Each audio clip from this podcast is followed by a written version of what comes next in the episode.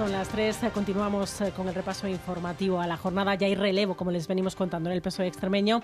Miguel Ángel Gallardo es el nuevo líder del Partido Socialista en Extremadura. Ganó las primarias con el 56% de los apoyos, algo más de 900 votos de diferencia con Lara Garlito. Gallardo dice que, pasado este proceso interno, todos llevan la misma camiseta y señala que su objetivo es ilusionar a la militancia. Todos y cada uno, los del equipo de Lara, los del equipo de Miguel Ángel se quitan esa camiseta y todos juntos nos ponemos la camiseta del Partido Socialista Obrero Español.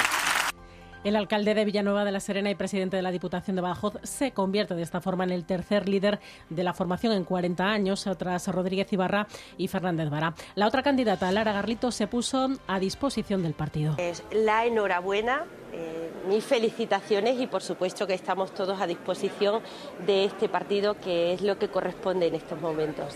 Gallardo asumirá oficialmente la Secretaría General en el Congreso Extraordinario que se va a celebrar este mismo mes. El dirigente socialista ya ha recibido la enhorabuena de la presidenta de la Junta y también del presidente del Gobierno. La otra parada está hoy en Olivenza, donde siguen los festejos taurinos. Hoy con doblete. La Feria del Toro ha estado pasada por agua, pero todavía hay mucho público en las calles del municipio. Este evento deja 5 millones de euros en el pueblo y en su entorno.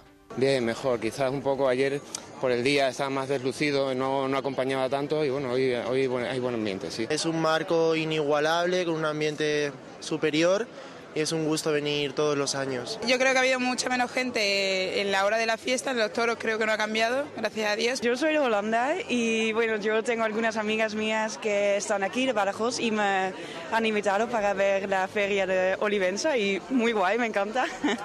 Acaba hoy esta Feria del Toro, pero tenemos la mirada puesta en otra cita, la Semana Santa, para la que quedan aproximadamente tres semanas. Las reservas uh, turísticas son ya altas de cara a esa fecha. Todo apunta a que va a ser un buen mes, sobre todo si la floración del cerezo se adelanta.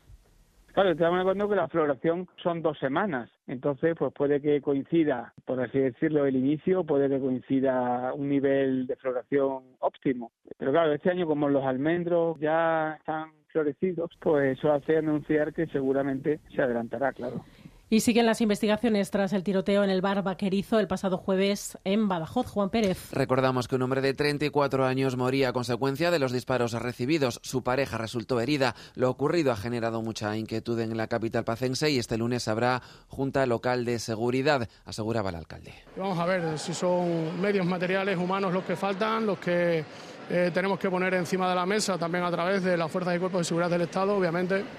Eh, la situación no es sencilla y lo que pasó ayer me deja profundamente preocupado. Las primeras pesquisas indican que era un ajuste de cuentas y que el suceso habría sido fruto del trabajo de unos sicarios. Y este lunes hay juicio también en la audiencia de Cáceres. En él se va a juzgar el asesinato de un joven de 29 años en Miajadas que ocurrió en 2021. Para el acusado, la fiscalía pide 19 años de prisión, mientras que su abogado pide la absolución por legítima defensa y trastorno mental transitorio.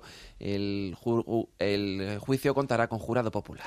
Hoy, 3 de marzo, es el Día Mundial del Cuidado del Oído y de la Audición. Y el 75% de los habitantes de las ciudades padecen algún grado de sordera debido a la exposición al ruido, el uso de auriculares para escuchar música y la asistencia a conciertos y locales de ocio con música alta son los principales factores de riesgo para la audición de los jóvenes, señala María José Rodríguez Otorrina.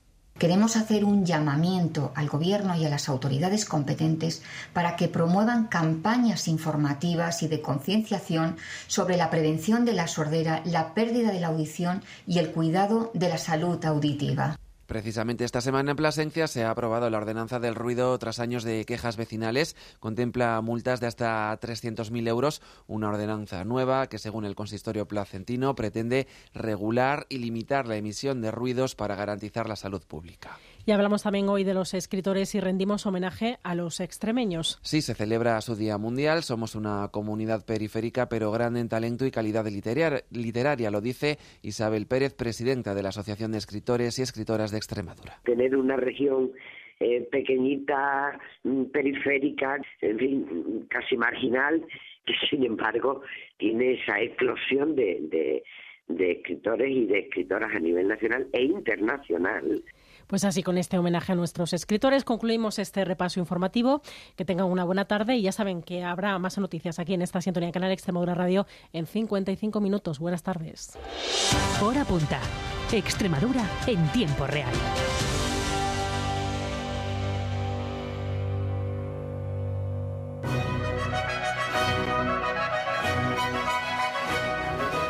Nota contra nota con Rosana Garay.